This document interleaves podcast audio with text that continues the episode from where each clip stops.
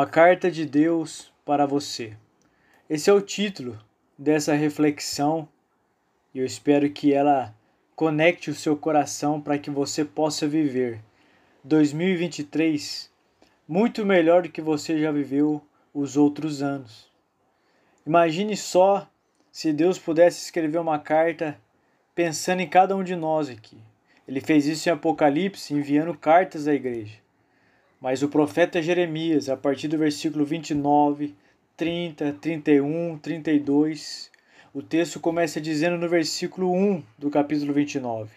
Este é o conteúdo da carta que o profeta Jeremias enviou.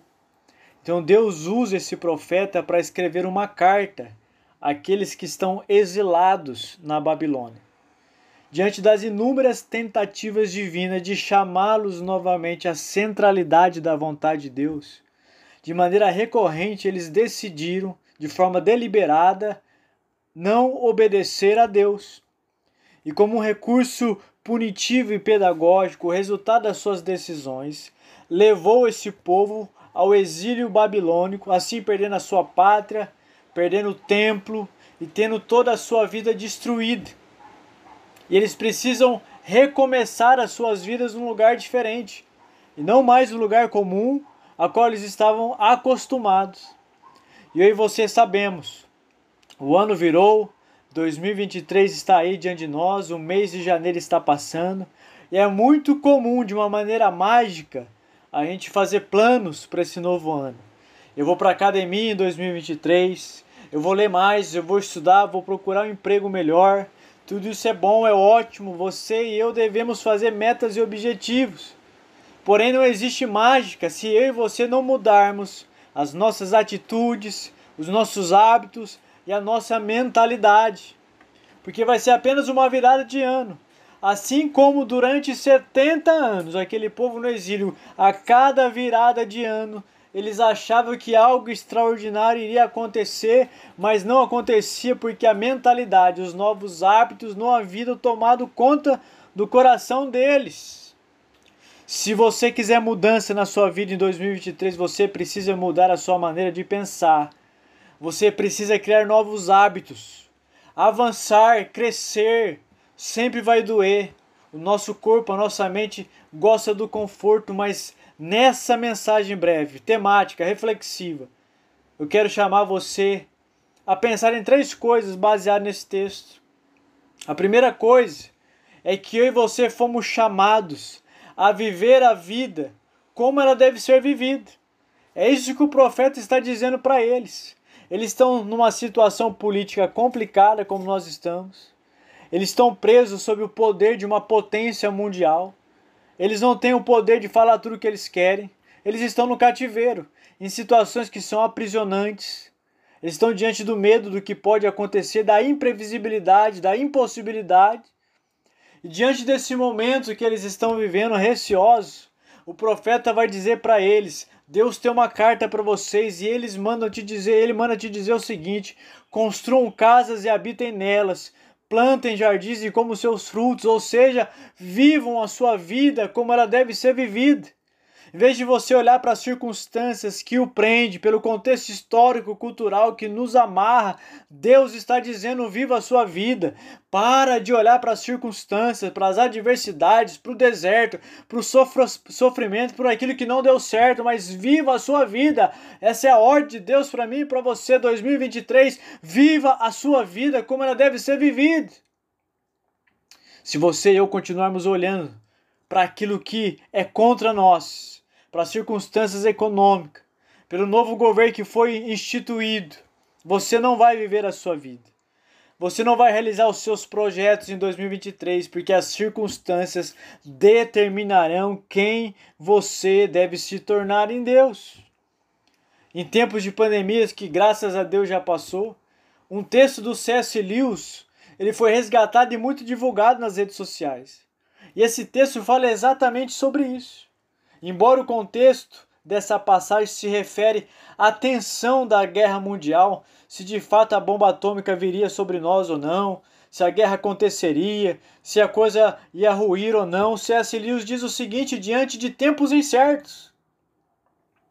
Se todos nós vamos ser destruídos por uma bomba atômica, diz ele, deixe aquela bomba, quando vier, nos encontrar fazendo coisas sensatas e humanas, orando, trabalhando, ensinando, lendo, ouvindo música, dando banho nas crianças, jogando tênis, conversando com os nossos amigos, e não amontoados como ovelhas assustadas e pensando em bombas o dia inteiro. 2023 não é para você ficar acuado diante das adversidades políticas, econômicas, de tudo aquilo que eu já disse, nem pelos erros do seu passado, do seu histórico, da sua vida. Mas por qual motivo você tem deixado de viver 2023? Ele está dizendo para mim e para você: viva a sua vida, faça o que você tem que fazer, vá para academia, estude, empreenda, sonhe, case, pague suas contas. Deus mandou o povo que estava no cativeiro viver a vida deles apesar do que estava acontecendo. Então faça o que Deus está chamando você a fazer.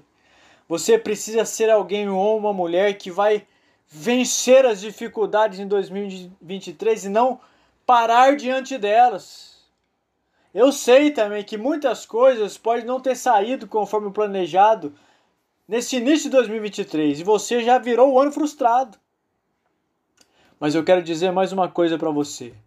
Não faça de 2023 uma extensão de 2022 carregado de traumas que você já trouxe de 2021 e que as neuroses de 2022 te acompanhem. Olhe para a sua vida. Os anos estão passando e você parece que não percebe que a sua vida está estagnada. Você não consegue arrumar um namorado, uma namorada. Você não consegue ganhar mais dinheiro. Você está num trabalho que você não ama. E ano após ano você está preso dentro disso porque o caos instalou no seu ser, na sua vida. E você está parado existencialmente e espiritualmente falando que você não avance. Você está num relacionamento ruim, mas você insiste em achar que ele é a alma gêmea da sua vida. Quando todo mundo já disse para você que esse cara, essa mulher não presta. Porque você está vivendo os seus sonhos. E você está olhando para as circunstâncias ao invés de viver os sonhos de Deus para você. Quando Deus está olhando para a Babilônia e pede para que Jeremias envie essa carta, ele está dizendo para esse povo: porque eu o Senhor conheço os planos que tenho para vocês. Jeremias 29, 11. Diz o Senhor: planos de fazê-lo prosperar e não de lhes causar dano. Ele está dizendo que, em meio ao caos da nossa própria vida e das circunstâncias históricas do cativeiro, ele tem uma perspectiva diferente acerca de quem de fato nós somos. Olhe para quem Deus é e não para as circunstâncias. Eu sei que isso é um jargão, mas é o que está travando a sua vida muitas vezes. Porque Deus é especialista em transformar corações secos e mananciais de água viva. Deus é especialista em pegar um povo desobediente que está no cativeiro e transformá-lo e restaurá-los e trazê-los de novo ao seu país e reconstruir a sua história com Jeremias, porque Deus é especialista em transformar tragédias em mananciais de vida e de esperança. Eu vou dar um exemplo para você aqui de uns filósofos, um filósofo que eu gosto muito, que é o Sêneca, um estoico. Ele é um pagão, ele é antes de Cristo. Ele não conhece o Evangelho porque Jesus não havia anunciado a mensagem de vida para ele, mas ele tem muito mais culhão, ele tem muito mais hombridade para enfrentar as adversidades da vida do que muito cristão que conhece o Evangelho, que é um frouxo. Porque a vida bateu tão firme que ele quer sair da igreja.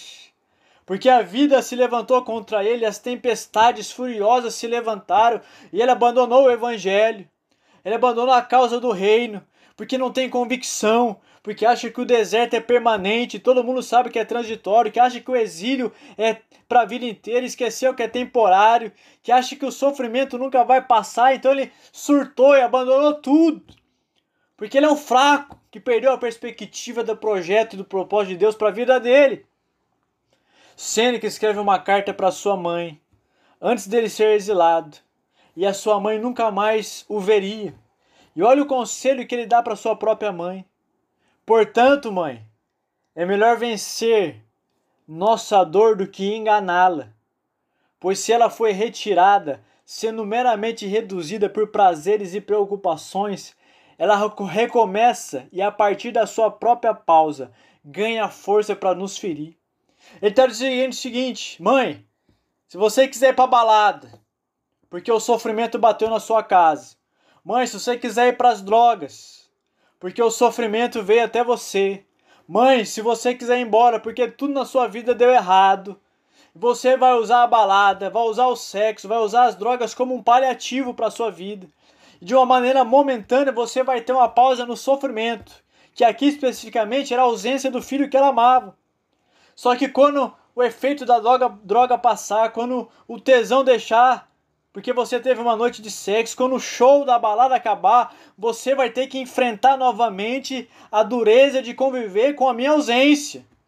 E você vai se ferir novamente, porque você, mãe, tem que encarar a vida de frente as adversidades virão. Então mate no peito, mãe, e assuma isso para si, não fuja do sofrimento.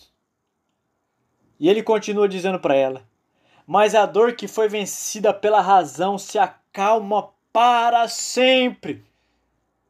Ele está dizendo o seguinte, mãe, quando eu tiver que, quando eu for embora, e você nunca mais me verá, porque eu estarei exilado e nós perderemos o contato. Não fuja do sofrimento que a minha ausência vai causar no seu coração, mas de uma forma racional, de uma forma inteligente, lúcida.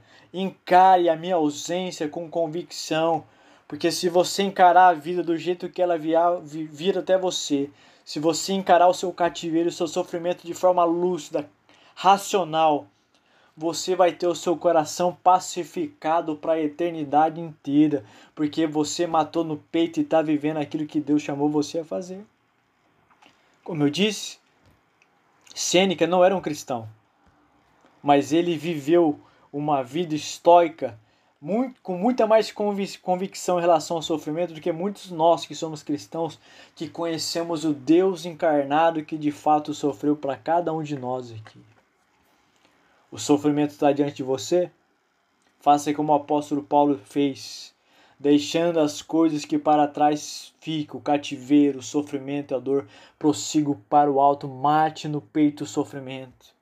Assuma o cativeiro da sua casa, dos seus erros e comece a viver a vida que Deus tem para você, porque esse é o chamado. Deus vai restaurar as suas forças, o seu vigor para você continuar por causa da nossa última consideração. Porque o que nos dá vigor para enfrentar a vida é a consciência da vontade de Deus para nós. Viva a sua vida em meio a tempos difíceis. É a consciência de que Deus tem um plano para nós que não é o nosso plano. E a gente insiste em viver a nossa vontade, não a dele. E a terceira é que a consciência do amor de Deus por nós é o que nos fortalece. Eu já disse isso e vou dizer novamente. A sua empresa não ama você. A sua igreja não ama você. O Estado não ama você. Quem ama você é a sua família, o seu Deus. Quando você começar a faltar muito no seu trabalho, a sua empresa que tanto te honrou vai te mandar embora porque você deixou de ser útil. A igreja que diz amar você vai te abandonar quando você também não ser mais útil naquilo que eles precisam. E o Estado nunca ama você, o Estado quer sugar você. Quem ama você é a sua família e o seu Deus. Olha que coisa extraordinária é um povo rebelde que está sofrendo pelas decisões erradas da sua própria vida. Estão vivendo um cativeiro. Eles estão no buraco. E Deus olha para eles e diz o seguinte: Eu amei vocês com amor eterno. Eu permaneci com amor leal enquanto vocês não foram leais a mim. E eu edificarei mais uma vez vocês, ó Virgem Israel. Deus olha para esse povo impuro, esse povo adúltero, esse povo que adorou outros deuses e chama eles de virgem, com a seguinte promessa: Eu reconstruirei a vida de vocês. Enquanto você se vê como um grande pecador, uma grande pecadora por causa do seu histórico sexual, por causa do Ctrl Alt N das suas páginas da internet, Deus está olhando para você e dizendo o seguinte: Eu vejo você diferente.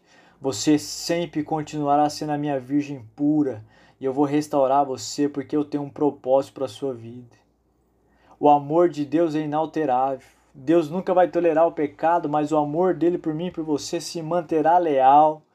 Deus não o categorizou entre dias bons e maus. No dia que você teve momentos maus na sua vida, ele deixou de te amar e nos bons ele começou a te amar mais. Não. Deus não te amou menos quando você estava no buraco. E nem te amou mais quando você viveu uma vida de santidade, porque o Senhor é todo amor e ele continua a nos amar incomparavelmente. Brennan Manning, ele fala exatamente isso. Ele fala que Deus não pode deixar de amar, porque a essência dele é amor. Mas ele tem a opção de gostar muito de mim ou de você. E ele mesmo disse: Deus não apenas nos ama, porque não pode deixar de amar, mas ele também gosta muito da sua companhia. E Deus enviou esse povo ao deserto como um recurso pedagógico de uma disciplina, assim como um pai bate no seu filho, para que ele entre na rota nossa, na nossa na rota novamente. Deus vai permitir o sofrimento na nossa vida. Ele vai usar as nossas decisões erradas para a gente ir para o buraco, para o deserto, para a Babilônia, para o cativeiro vai deixar que a punição venha, que frutos amargos sejam colhidos por nós como expressão do amor dele que nos pune de forma pedagógica para nos trazer de volta. O fato de você estar vivendo momentos ruins não significa que o propósito dele encerrou na sua vida. Significa apenas que nós somos humanos e cabeça duras muitas vezes e não fazer a vontade de Deus. O cativeiro não é definitivo na sua vida. Eu sei que no cativeiro há cheiro de morte, sofrimento. Eu sei que existe dor e impossibilidades, mas o amor leal do Senhor produz vida, esperança, alívio e novas possibilidades de, de você se tornar tudo que Ele o chamou para ser nele. Como eu sempre digo, que em 2023 você possa recomeçar quantas vezes for necessário, mesmo que seja do zero porque esse Deus poderoso tem uma carta para você dizendo: Eu amo, eu tenho um projeto melhor para a sua vida e eu te perdoo. Que Deus abençoe a sua vida e o seu coração.